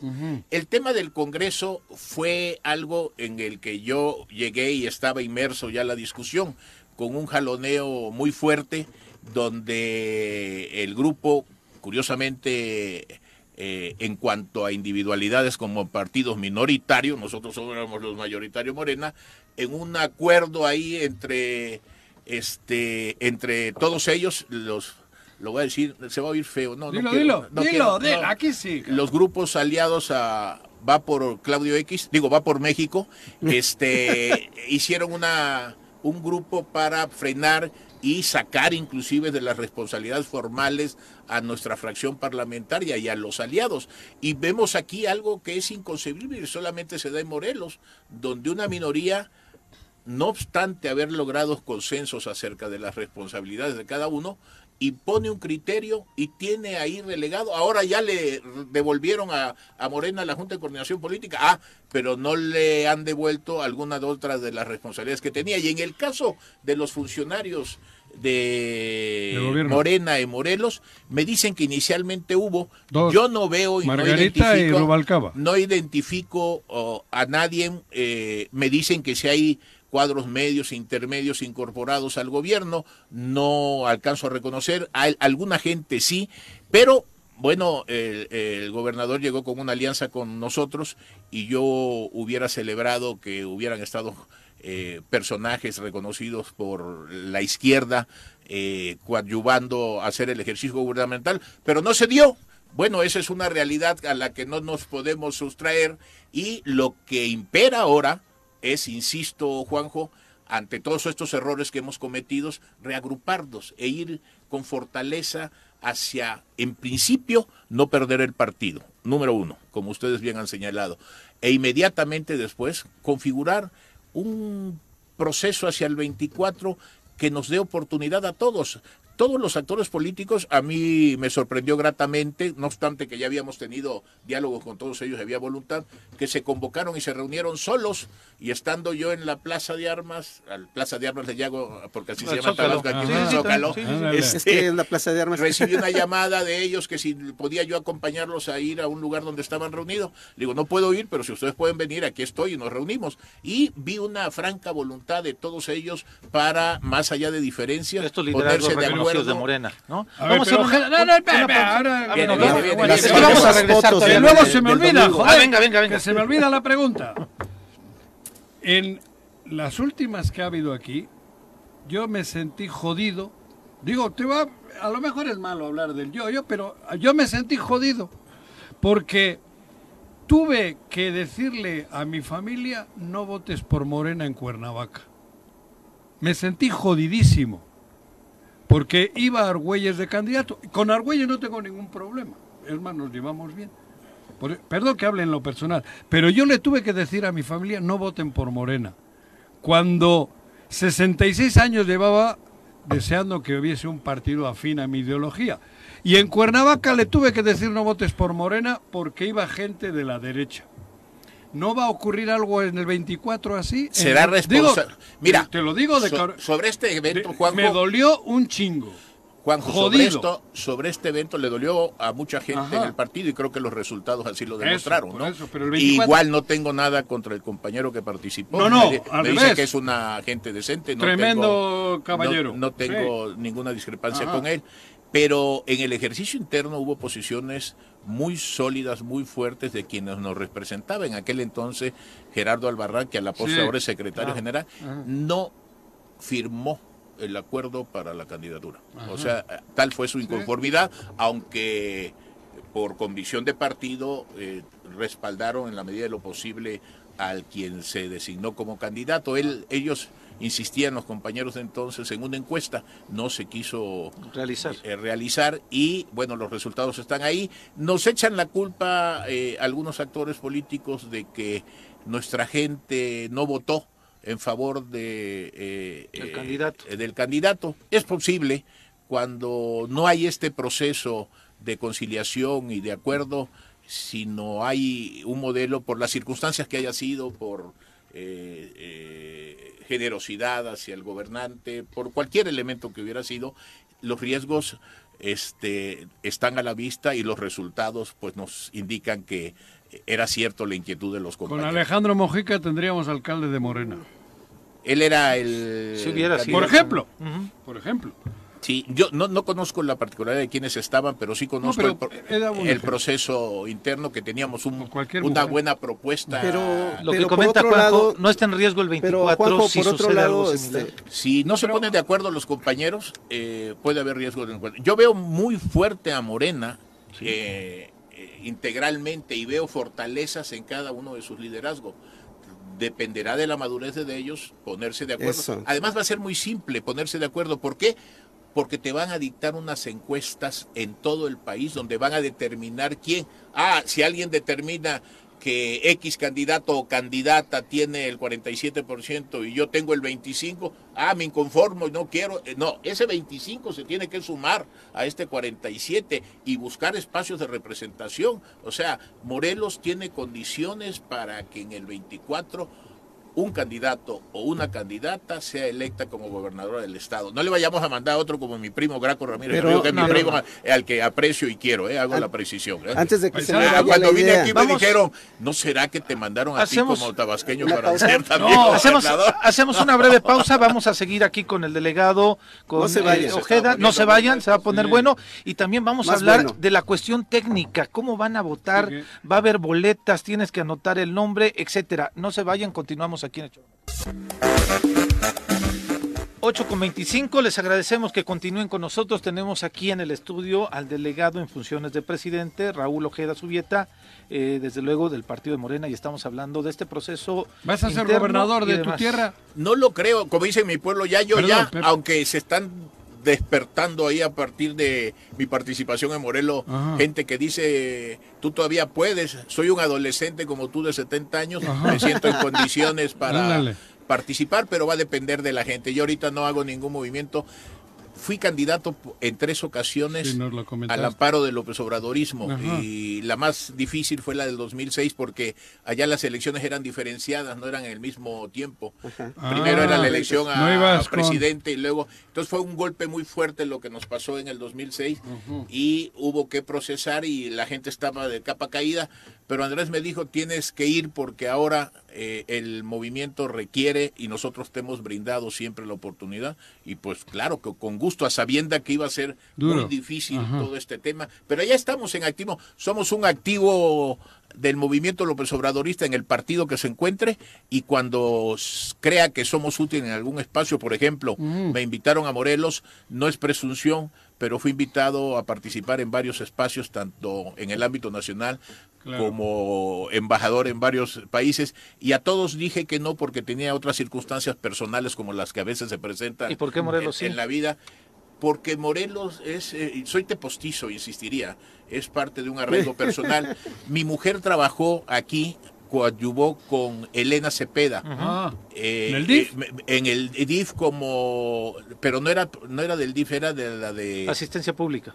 asistencia pública y se llevó, eh, ella es muy emocional, hizo un trabajo, e inclusive me dice tiene una buena relación con la propietaria de la aquí y me manda que lo salude a ustedes en Choro Matutino, no sé si en aquel entonces estaba, pero ella dice que invariablemente había que escuchar el Choro Matutino, ¿no? 19. Así que nos está escuchando, saludos Carmen. Saludos a Carmen, sí, claro, con mucho cariño, además. Sí, sí. Este, ¿en qué íbamos cuando No, No, es eh, que- iba yo a señalar, iba Ah, yo a no, pero señalar claro, no me- que, que, pero tan, tan, algunas cosas son inexplicables como que no me gusta ese candidato porque viene de, de la derecha, porque no me simpatiza y termino siendo de Morena votando por el candidato del PAN.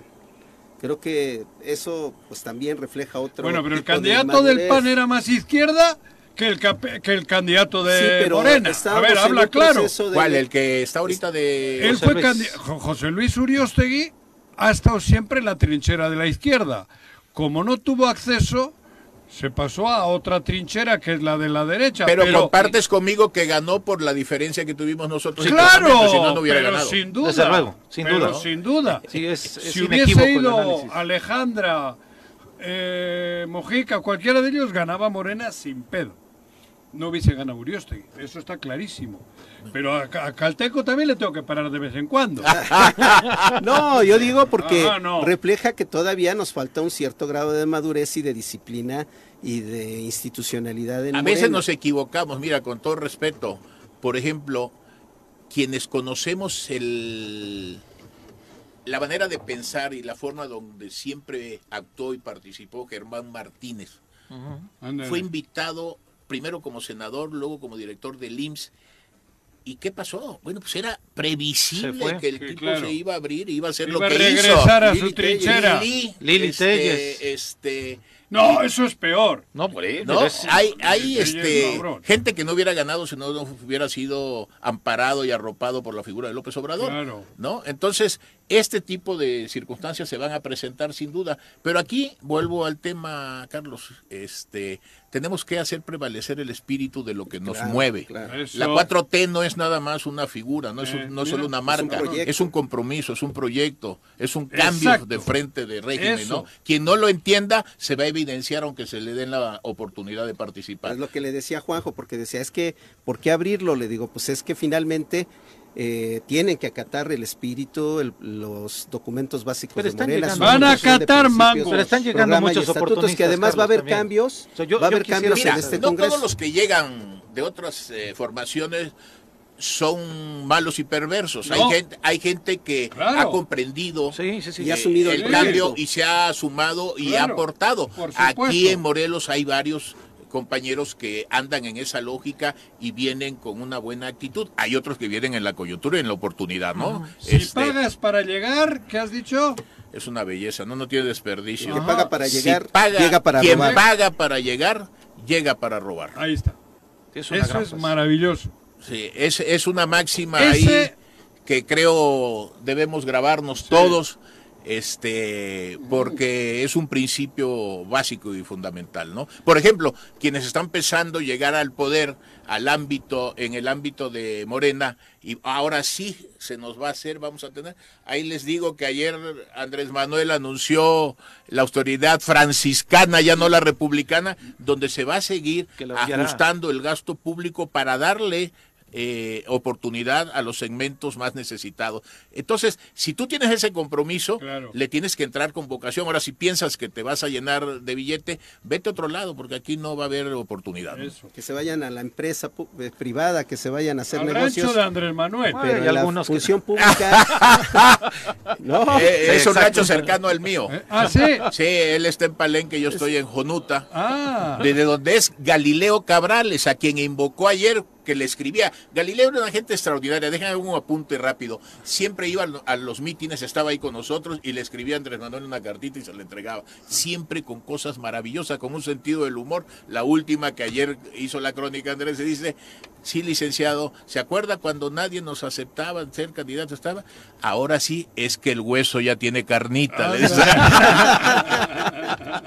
Delegado, van a llegar, hay un centro de votación. ¿Cuántas casillas va a haber en esos centros de votación? Hay un promedio de 16 casillas por centro de votación.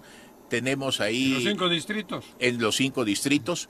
Tenemos suficiencia de boletas para que nadie se quede sin votar.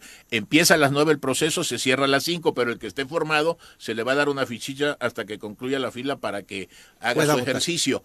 Eh, está muy claro, hay que llegar con tu Formato, Formato tu de- formato, Ah. tu credencial de lector, copia de tu credencial de lector, ahí se te va a recibir los papeles, se te regresa tu credencial original, se, tu inscripción en el partido se guarda, tú ya estás registrado, nada más es la certeza, comprobar que el RFC sea el que estás presentando y pasas a otra línea y un compañero La te pone indeleble. la eh, tinta La tinta indeleble, ejerces tu derecho al voto y te vas a tu tierra donde seas, tu pueblo. No hay concentración, no hay meeting, no hay nada por el estilo, es un proceso normal. Con otra, quien no tenga, eh, no se haya inscrito, van a haber mesas afuera del corralito donde Previo vamos a estar, donde podrás llegar con tu eh, Copia de la copia de la credencial del lector, tu credencial vigente Y y, ahí se te va a otorgar la, la ficha para, el formato para que puedas votar. No podrás ser votado, no te registraste como consejero, pero tendrás la oportunidad. Los jóvenes de 16 en adelante podrán 15, ¿no? votar también. ¿Cómo, cómo, cómo? Porque así A lo ver, prevé no el estatuto, Estatuto, de Morena. sí. Sí. Van a poder votar con su CURP. CURP. ¿De qué edad? ¿De qué edad has de dicho? los 15, perdón? ¿no? ¿Eh? de- Perdón. Es de, De los los- 15, ¿no? ¿de qué? Del- yo sabía que los 16, pero De tú, los Carlos, a lo mejor sí, lo de sabes los mejor. 15, es de los 16, 15 a los de 18 pueden ejercer ya su derecho como militantes, solicitar su afiliación. Eso es fundamental Ah, y porque votan. el partido también Vota. se abre a la Sí, juventud. Día, claro, o sea, votan, votan, Sí, votan. se abre a la juventud. De hecho, hay muchos ya jóvenes inscritos. Es importante que lleven su copia de su credencial. es vital llevar la copia de la credencial, así que nadie se vaya a perder. ¿Y hay que esos llevar jóvenes que No, llevan? la copia y su credencial. copia de su credencial, por supuesto. Pero los menores estos... Con Con el Con CURP. la CURP. Con Ah. la CURP. Con la Con la nada más. Entonces, de- las 17 casillas va a haber en los cinco centros de votación. En algunos de donde prevemos mayor, menor margen hay, 10 hay 12, pero son suficientes. Tenemos unifilas ya señaladas, muy organizado el tema y tengo que decirlo con un- una actitud de colaboración de los alcaldes que son los centros eh, medulares, Los porque en sus municipios, municipios. en sus municipios están los centros de votación, son las cabeceras distritales, ha habido una gran disposición. Aquí en Cuernavaca estamos esperando la respuesta de, de la solicitud por las vialidades de cuidar este término. No tienen condiciones para aportarnos algún apoyo en una periferia, nada más no en el cuerpo donde estamos, sino alrededor como un cinturón de seguridad con me dicen que no tienen elementos policíacos hoy voy a hacer la gestión en el gobierno Del estatal estado. para que nos den eh, esta figura que los otros municipios nos están dando. Ahora, la, la boleta que es, vienen los 200 nombres de los candidatos. Ahí los vas a ver y vas a poner el de hombre, el que te guste, y el de mujer, el Tú- que te gusta. tú Son dos escribes. boletas Con tu individuales. puño y letra. Perdón, con, tu puño, y letra, Con tu puño y letra. Los Son- militantes que no sepan leer o escribir. Está previsto que pueden ser auxiliados por algún familiar o alguna gente cercana. ¿no? Ok, entonces tú tendrás que anotar el nombre de la Así, de, que- de la compañera o el compañero que, eh, que quieras. Compañera y compañera, no es O, no es IO, son las dos opciones. Vas a poder votar por un candidato mujer y un candid- una candidata mujer y un candidato Y si hombre. solo quieres hombre, ¿es válida la boleta? ¿Perdón? Si solo es que quieres... son dos distintas. Es que son dos boletas distintas. Te van a. Ah, creí Son dos que la boletas. Pero puedes meter una sola si quieres. Sí. Es probable. Ya, ya, pensé que era la misma y que si- faltaba. si no, no. te hace sentido ningún nombre, pues Por eso, votas eso, nada más eh, por la por- mujer. Las boletas tienen el color azul eh, los hombres y creo que el color rojo las mujeres. Entonces no hay pro- no hay margen de equivocación. Ya. con- Y trae la figurita, creo que en un recuadro. ¿Quién recuenta? ¿No? ¿Eh? ¿Cómo va a estar el Los recuento? escrutadores. Los escrutadores, que hay 12 por, por, ¿Por mesa?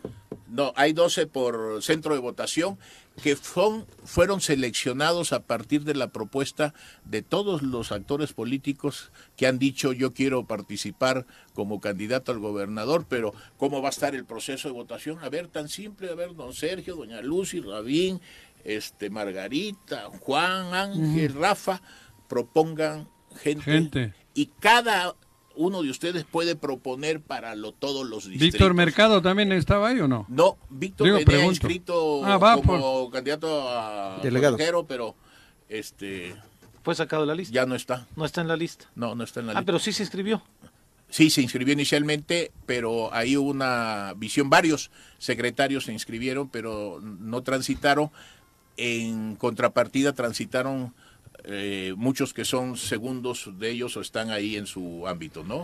Eh, el Comité Nacional así lo definió, no aceptar estas figuras de, de primera, eh, no, no de primera ni de segunda, estas de, de este nivel jerárquico Claro. y permitir otros ingresos. ¿no?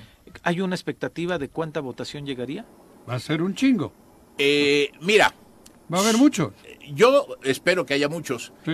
pero no tenemos eh, claridad, ¿no? Hay, hay quien dice van a ir unos 10 o 12 mil por cabecera. Centro. Yo calculo que vamos a andar este, en la que menos tengamos unas 16 mil y en las que más tengamos unas 22, 23 mil, ¿no? Eh, por ahí lo Una visualizo. Es que. Es un mundo. es un mundo. 100 mil militantes de Morena. Impresionante. En, Es en un mundo. Morelos. Pero acuérdate que en, el- en el proceso de revocación tuvimos 226 mil Votos Sí. aquí. Mm. Entonces es un referente, tenemos que cuidar esa figura, pero yo creo que aquí en Morelos hablar de 75, 100 mil votos. Es que la diferencia está que hay que trasladarse mucho. Sí, claro. Sí, ¿no? Claro. Por los distritos. Si en cada municipio tuvieses casillas, sería, Sería mucho, mucho Es más. como en la revocación, ¿no? Nosotros Claro. argumentábamos eso. ¿no? Nos ubicaron pocas casillas Claro. y había Ah, que... sí. Ahora va a ser peor, ¿no? Porque- Peor. Pero Más- bueno, las condiciones económicas del partido no Mi permiten... hacer casilla me la movieron 10 kilómetros el Pero INE. tú vas, si es necesario, vas a ir a caballo, en Ah, mula, sí, pero vas a llegar a votar, me queda sí. claro. Que vaya corriendo, que necesitas moverte, No, me digas eso, porque yo también estoy en eso. Dele- delegado, un gusto tenerte. El gusto ha sido mío, Pepe. Este, Ojalá se repita. eh, me da mucho gusto. Juanjo, además de conocerte, tenía yo referencias tuyas, como Gracias. de todos ustedes, como ser una gente íntegra, una Gracias. gente convincente y con un sentido del humor maravilloso. Así que, Ay, terminando este proceso, nos vamos a la marcha. Sí. A la marcha. Listo. Órale. 8 con 39, vamos a hacer una pausa. Regresamos al Choro de hablar de nutrición. Piensa en un futuro sano. Tú también puedes tener una mejor calidad de vida. Conoce cómo llevar una alimentación saludable con los productos naturales y orgánicos que la doctora Mónica Novielo de Punto Sano tiene para ti en el choro. Doctora Novielo, ¿cómo estás? Saludarte. Igualmente, buenos días. Bienvenida. Gracias. Doctora, Bueno, hoy vamos a hablar del etiquetado nuevo, que ya no está nuevo, ¿verdad? Sí. Este empezó en Coca-Cola. ¿Traes octubre una Coca-Cola del ahí? do- 2020. Sí, No una Coca-Cola. Pero bueno, es que vamos a hablar Ah. del etiquetado este. Bueno, y aquí quería yo hacerles una pregunta. ¿Cómo han sentido ustedes esto? ¿Les llama la atención, o sea, cuando van a comprar algo y ven estos octágonos que Ah, son donde dicen mucha ajá, grasa. exceso de ¿eh? calorías, calorías, exceso eso. de grasas ¿Tú le pones saturadas. atención todavía? Yo la verdad no. No. Ya no. Yo Tú creo que al principio sí era la novedad, Ajá. pero ahora ya este... O sea, aunque traiga el sellito pasa desapercibido. sí, yo siento que sí. Ah, ok. Pues Sí, sí. ¿eh? ¿Eh? Que yo no... Mm. Como soy medio güey, voy por, el, por lo mismo casi siempre. Ajá. No le muevo, no le veo mucho. al- No le ves mucho a los, a los Yo octágonos. sí lo considero. Tú sí lo consideras. Ajá. O ¿Y sea, qué es lo ese- que te fijas? manchón- yo veo un manchón negro ahí que ni creo en él. Ajá. Por eso no le Yo presto evito atención. esos productos. Ajá. ¿Eh? Tú los evitas. Yo los plano. evito, pero finalmente lo importante es ver. Ah, bueno. Yo por la condición médica, pero Claro. lo importante Yo no he es dicho ver, que los compro, ¿eh? Este, si, si la gente, si han disminuido, por ejemplo, el consumo de ese tipo de productos. Exacto. Eso, es un indicador que me parece Yo más he dicho duro. que no... Sí, Que no les prestas atención, No le presto atención porque normalmente no compro Ajá. esas cosas. No compras si tienen estos signitos. Eh, sí, Ok. pero ya no me fijo mucho en, En en lo qué que dice. dice. Ya veo el manchón negro y... Y ya dices, ya eso sé no es bueno. Ah, entonces sí funciona. Como Por ejemplo, Ah, no, que eh, funciona, de funciona. chocolates, Ajá. terminé comprando eh, un, un chocolate muy amargo que no tiene azúcar, que es cacao puro, Ajá. que sabe muy rico. Mi esposa dice que sabe rayos, pero Ajá. sea, Sí, es que es mí muy amargo chocolate, ¿o el, el cacao Para mí puro. me encanta. Sí. ¿Eh? Ah, no. Es que hay cacao ahora puro, pero sí es muy amargo, no es nada así rico, no.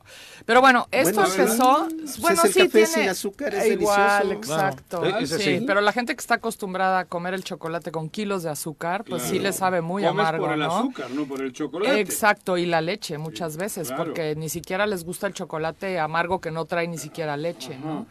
Exacto. Pero bueno, esto, este etiquetado empezó en octubre del 2020 y fue un intento, o es un intento, porque la gente tenga más, eh, como un poder de elección a la hora de comprar estos productos, ¿no? Aquí te estoy diciendo que es una mierda. Ajá, Eso dice el manchón negro. Sí, ese, claro. ¿no? sí. Alerta, ahora haz lo que quieras. Exacto, ¿no? Te está diciendo tiene esto, tiene el otro, ¿no? Bueno, ¿y a qué se refiere? O sea, la gente dice, bueno, es un manchón negro, como dices tú. Hay cinco diferentes, ¿no? Uno es exceso de calorías, quiere decir que tiene más de, tres, de 275 calorías por 100 miligramos de producto. El otro es eh, exceso de grasas saturadas, que quiere decir que tiene eh, más del 10% de grasas saturadas en 100, en- bueno, en, el total del producto. El otro es exceso de azúcares, que quiere decir que tiene eh, también más del 10% del total. Y eh, grasas trans, que tiene que tener 1% para que le pongan el, el sellito. Y, eh, ¿cuál es el otro? Eh, ya dije los cinco, ¿no? Creo que sí. Bueno, el caso es, ah, y hay dos leyendas más. Si tiene algún edulcorante, nada más edulcorante. Acuérdense que edulcorante es algo que no es azúcar, pero que sirve para endulzar. Sí, y hay edul no necesariamente. Entonces ahí viene mucha confusión, por ejemplo. Pero si trae cualquier edulcorante que no sea azúcar, lo tienen que indicar. Por ejemplo, esta Coca-Cola La Light, Light. Trae esta leyenda que es chiquitita, que Joder, dice eh, que trae edulcorantes, que no es recomendable para niños. También si trae cafeína, tiene que ponerlo ahí. O sea, trae cafeína, no recomendable para niños, ¿no? Bueno, Si no es para niños, pues es para adultos. no- pero digo, si no es recomendable para niños, cabrón. Pues sí, también. para Recomendable adultos, para nadie. Pues sí, Digo pero yo, fíjense, bueno, y esas son las dos leyendas extras. En productos chiquitos, como este, El por ejemplo, ese, ajá, ya ven que nada más dice tres. Ajá. Bueno, este que trae tres, como es tan chiquito el paquete, Un no le 3 caben trae los... en el manchón negro. En el manchón negro dice un 3. tres. Tú ves un manchón negro y un 3. equivale a, a ese que trae tres. Exacto, como es muy pequeño el paquete, equivaldría a este que trae tres. ok, ok, ok. No caben los tres. No caben los tres en pequeño. Incluso, Entonces, ese incluso, trae miren, saturadas las este, grasas, está saturado el azúcar, saturado otra cosa. Las calorías, exacto, ¿no? Y por ejemplo, este que trae Uno. exceso, trae uno, trae exceso de sodio. Este, Ah, pero dice uno, los chiles, ¿no? En vinagre. Ujú. Bueno, este ni No, esos, siquiera es en esos son de chipotle. Son los chipotles Sí. y trae exceso de sodio, pero como es tan chiquito el- la latita, pues le ponen nada más el octágono con, con la letra 1. Si trajera, por ejemplo, mucha grasa, Dos. pondría dos. ¿Ok? Entonces a eso se refiere. Digo, es importante saberlo, Sí, porque sí, la sí. gente nada más, como dices tú, Ve un manchón. ve un manchón negro y punto, ¿no? Entonces, bueno, en paquetes ya normales, Las- este trae tres. O sea, Que quiere son las decir galletas príncipe. que, bueno, Qué nombre más chingón. Sí. Príncipe. pero estas las compran muchísimos En las niños. escuelas Sí, está. pues Exacto. esa es la ¿no? más- Trae exceso de calorías, exceso de azúcares y exceso de grasas saturadas. ¿Ok? O sea, Lo mejor de eso es el plástico, fíjate. Lo mejor de esto es el paquetito para Paquetito, jugar. cabrón. Imagínate, cabrón. Bueno, aquí lo que pasa es que también puede haber confusión, porque por ejemplo, este refresco dice exceso de calorías y exceso de azúcares, pero este que es light nada más trae la leyenda de que contiene cafeína y de que contiene edulcorantes, pero igual es una porquería. Claro. ¿Me entienden? Y no tiene tres manchones. Entonces, eso es lo que pasa, que la, gente no le ve manchones. Ah, este es mejor. La ¿Y de cero también, cero? igualita que esta. Igualita El que no la- contiene, Nada más. el que no contenga azúcares no quiere decir que es sano. Exacto, ¿no? No, no. Además, Porque- a ver, va- vamos a comparar. Miren, esta mermelada trae, o sea, en segundo lugar es azúcares. Siete kilos de azúcar en Siete un kilos frasquito. de azúcar en un frasquito. Y dice exceso de azúcares, ¿verdad? Bueno, esta mermelada, que es la de mi casa, eh, dice exceso de azúcares. Pero no tiene nada de azúcar añadida, es pura fruta. Ah, Y también trae, el, trae el octágono. el- el- el- la Entonces, ustedes y- podrían pensar Pues que son iguales Claro. porque las dos traen exceso de azúcares, ¿verdad? Pero no, o sea, esto trae azúcar añadida, azúcar blanca, Ajá, que es malísima, refinada, y esto trae El azúcar fruta, natural. fruta, concentrada, que sí tiene un montón, por eso trae el, el- el- el octágono, pero al final es fruta, o sea, no vas a comparar esta mermelada con esta, Sí, porque ¿no? esa es mermelada de fresa con azúcar. con azúcar. Y la otra es mermelada de lo que sea, de con la fruta, propia azúcar. de la propia azúcar de, De- la, de la fruta. Entonces, yo creo Pero que ahí deberían de cambiarle la chingada al manchón. Sí, claro. Exacto. O decir qué tipo de azúcar. Claro. Bueno, entonces yo creo que ha servido mucho, como dices, como para alertar y dices, ay, ese producto aguas, ¿no? O sea, los octágonos. Esto lo hicieron Pero en ahí otros. pagan justos por pecadores. Exacto, ese es en el ese problema. ejemplo de la mermelada. Ese es el problema. Y estas galletas príncipe, o sea que es puro químico, porque además no solo importa el azúcar y la grasa y las La harina. calorías, Sino el tipo de sino azúcar que, que, usan. el tipo de azúcar que usan. Esto está lleno de colorantes y de aditivos químicos que para un niño es malísimo, no solo para un niño, para un adulto y también, esa ¿no? venden como pan caliente. Como pan caliente. Sí, sí. No, O en las sea, escuelas hay de eso. Y en cualquier esquina. En todas en cualquier escuelas, sí. esquina Sí, sí, y sí. les mandan de lonche a los niños las galletas príncipe entre otras Sí. digo yo compré estas porque pues es algo muy común no pero hay muchísimas no Y estas galletas, y María, por que ejemplo dicen cero sin azúcar. estas dice cero sin azúcar pero dice exceso de calorías y exceso de sodio ¿No? Entonces es una galleta mucho mejor que esta porque es una galleta, digamos, naturista, Sí, no contiene colorantes ni saborizantes, ¿no? Entonces es una muy buena opción, pero trae dos manchones, como dice Juanjo, ¿no? Entonces, yo creo que es muy importante, además de los manchones, irnos atrás de la caja, como siempre lo digo, y leer los ingredientes y ver qué tipo de azúcar trae, qué tipo de grasa trae, ¿no? Entonces, y eso viene en los ingredientes porque la tablita nutrimental también es muy engañosa, ¿no? Por ejemplo, aquí podemos ver que en esta mermelada dice azúcares añadidos cero. O sea, porque es la, el chiquito. azúcar de en, la, en la etiqueta. en la- en la- Ajá, porque lo que trae es fruta concentrada, Claro. ¿no? La fresa concentrada Sí, sí. o el durazno concentrado, ¿no? Y no trae azúcar que le pusieron a esta, por ejemplo, ¿no? ¿Ok? Otra cosa, por ejemplo, este chocolate no dice que trae cafeína, ¿verdad? Si ustedes le buscan, solo trae el de este de 3, De tres. que seguramente es exceso de azúcar, exceso de grasa y exceso de calorías, como las galletas príncipe. Pero ¿qué creen? Que el cacao tiene cafeína y no lo está poniendo, ¿no? Entonces, todos los chocolates en realidad traen y por cafeína. eso te dan un poquito así como. Exacto, que, ¿no? tiene Te mucho levantan. menor que, la, que el café, El café. ¿no? Pero, Pero tiene su dosis. Pero tiene su dosis de cafeína y tú dale esto en, en la noche a un niño y a ver qué tal duerme. Claro. Te nos dicen ¿Verdad? aquí lo que los muffins que hacen en Sam's traen cuatro hexágonos. Cuatro hexágonos. Cuatro manchas, diría Son Juan. octágonos, de hecho. Octágonos, ¿verdad? sí, Sí. tienen ocho lados. Cuatro manchas. Ajá. sí. Cuatro manchas, ¿Qué fíjate. O sea, seguramente exceso de azúcares, exceso de grasa saturada, exceso de caloría y exceso de sodio, me y el teléfono del médico. O a lo mejor Para que Porque ya de una vez vayas este este de, puede ser de grasas trans, que Sí. la grasa trans es muy mala porque es una grasa que fue sometida o a hidrogenación o a sobrecalentamiento y se vuelve una grasa tóxica. O sea, originalmente hicieron Digo. esta grasa, lo que hicieron es hidrogenar el aceite, o sea, le meten hidrógeno para solidificarlo lo y hacer esta margarina que estuvo de moda mucho tiempo. claro. Pero después vieron que estas grasas que se convierten en trans igual suben el colesterol, o sea, no es nada Sí, mejor. al final o resulta sea, al que final sigue siendo mejor la mantequilla. Exacto, es mejor que te comas la mantequilla o en todo caso esta mantequilla clarificada que se llama ghee, ¿no? Que, que usan los hindús, que le quitan muchas cosas malas de la leche a la mantequilla, ¿no? Entonces, bueno, en resumen, yo creo que es importante, eh, bueno, se requiere como más educación con respecto al etiquetado, ¿no? Más cultura.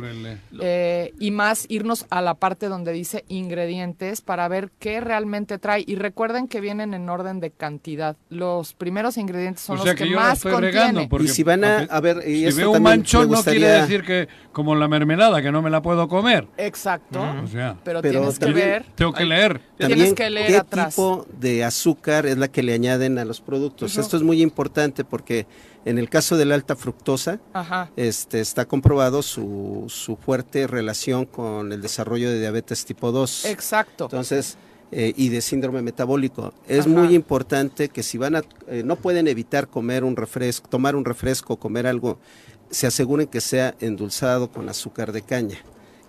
Eh, que no está tan Ahí asociada al mira la problema doctora de- como No, diciendo, mira, no. léete los la Nos están pidiendo- la cagues. Sí. Es que no es requerido, en Estados Unidos sí es requerido No, pero azúcar de caña, Dile- perdón, dile pero sí claro. está Tu mirada yo la sentí como diciendo... Bueno, dice- ¿no? Pero el Sí. alta fructosa la es más. Son igual de malas. La- ¿Eh? El jarabe de maíz de alta fructosa y el la azúcar de caña, Pero, dijo por ejemplo, todo. en Estados ¿Eh? Unidos y en Europa obligan al productor también a decir qué tipo de azúcar Bueno. usan sí. en, sí. en su proceso. Y esto en otros países, fíjense, yo fui a Chile hace como seis años a dar un curso y, y ya tenían este etiquetado de los de los Sí, octágonos. en México se tardó, ¿no? Se tardó. Se tardó muchísimo. Bueno, no muchos países lo tienen, de hecho, su- muy pocos en Sudamérica y no sé si en Europa lo usen, la verdad, desconozco, creo que no, No pero, sé, no sé. pero en realidad, o sea, en, en Chile yo sé que sirvió, por lo menos para alertar a la gente de ciertas cosas y frenarla a la hora de hacer una Mira, compra. Vero, Sí. Vero Blancas dice, excelentes los sellos, inició la alfabetización en la nutrición en toda la población, la ignorancia y desinterés en la salud nos lleva